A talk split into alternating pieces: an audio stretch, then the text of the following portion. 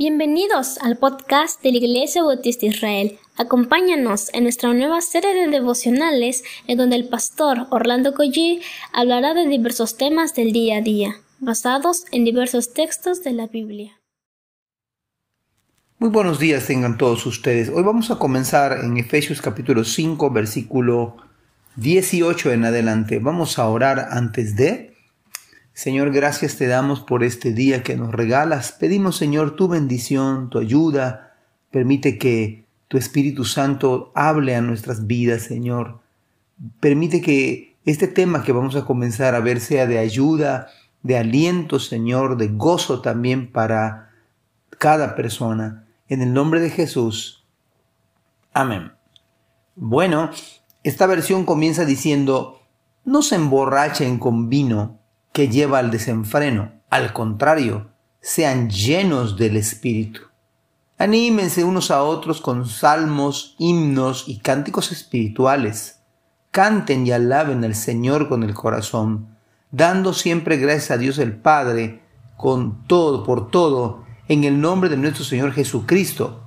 Versículo 21. Sométanse unos a otros por reverencia a Cristo. Nuestra versión 60 dice que someteos unos a otros en el temor del Señor. Y quise leer desde el versículo 18 porque de entrada al versículo 21 pudiera causar eh, incomodidad. Pero así dice la Biblia, sométanse unos a otros. Esta semana quisiera comenzar a compartir acerca de un tema importantísimo que tiene que ver con el matrimonio. Y, yo creo que aquí es la base, porque la Biblia dice, sométanse unos a otros por reverencia a Cristo. Esta carta fue escrita para cristianos, para luego tocar esposas, sométanse, que luego lo vamos a ver, pero comienza diciendo, sométanse unos a otros por reverencia a Cristo. En primer lugar, la idea del matrimonio es la idea de Dios. Fue en el corazón de Dios quien Dios creó el matrimonio. Y a la luz de la Biblia, desde Génesis, vemos que Dios crea a un hombre y vemos que de Adán crea a una mujer llamada Eva. No hizo dos Adanes, no hizo dos Evas, hizo un hombre y una mujer. Y la idea de Dios entonces, el matrimonio se concibe a la luz de la Biblia entre un hombre y una mujer.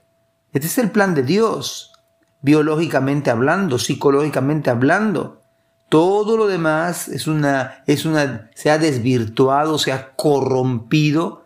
En el día de hoy se busca dar este, que la gente acepte de manera obligada que una persona del mismo sexo se casen e incluso que adopten a un bebé o a un, pequeño. Pero esto no es el plan de Dios. El plan de Dios incluso es de un hombre y una mujer es para ilustrar la relación de Cristo con su iglesia. Esta también es la idea del matrimonio. Ahora bien, antes de entrar al tema del matrimonio, quisiera que pensemos un poquito en este versículo de someteos unos a otros. Esto es importante porque antes incluso de casarse, y ahí, está el punto, antes de casarse una persona ha de buscar a alguien que tema al Señor y que tenga reverencia a Cristo. En otras palabras, que sea un creyente, una persona que ama al Señor. No solamente un creyente que ama al Señor. Ahora, ¿cómo es posible, y esto es a la luz de la Biblia, cómo es posible que alguien que no sea creyente se someta al Señor? Y esto sería el primer conflicto.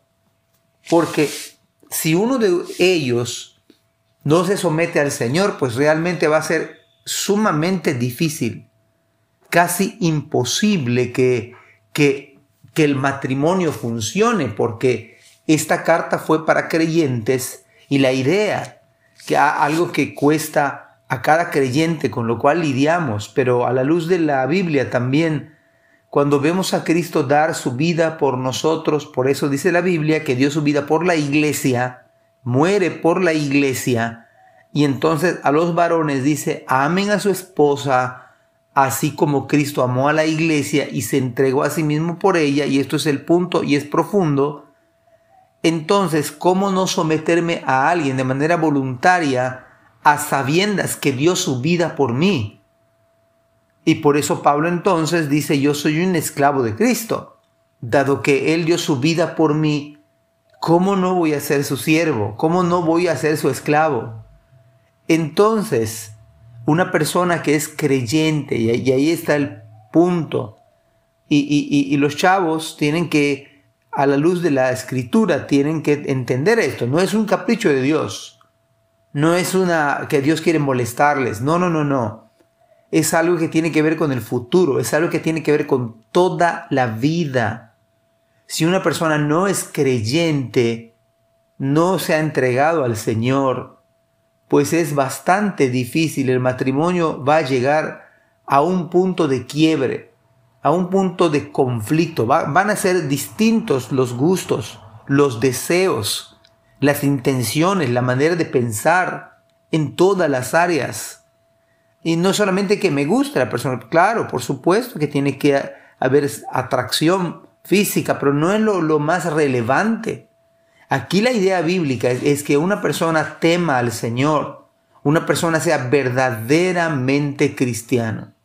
Y entonces los jóvenes pues han de orarle al Señor, han de suplicarle al Señor y, nosotros como padres orar por nuestros hijos para que estos jóvenes realmente busquen y ellos en, en primer lugar sean cristianos y en segundo lugar pongan sus ojos en alguien que tema al Señor.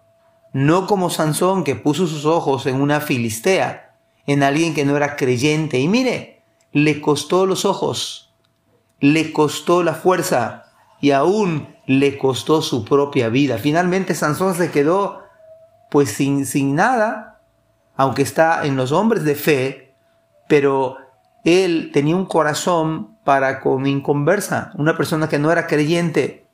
Y hermanos, como no era creyente, no amaba a Sansón, no amaba lo que hacía Sansón. Sansón era un juez, Sansón era, era una persona creyente, pero pasó por alto el tema este de someteos unos a otros en el temor del Señor.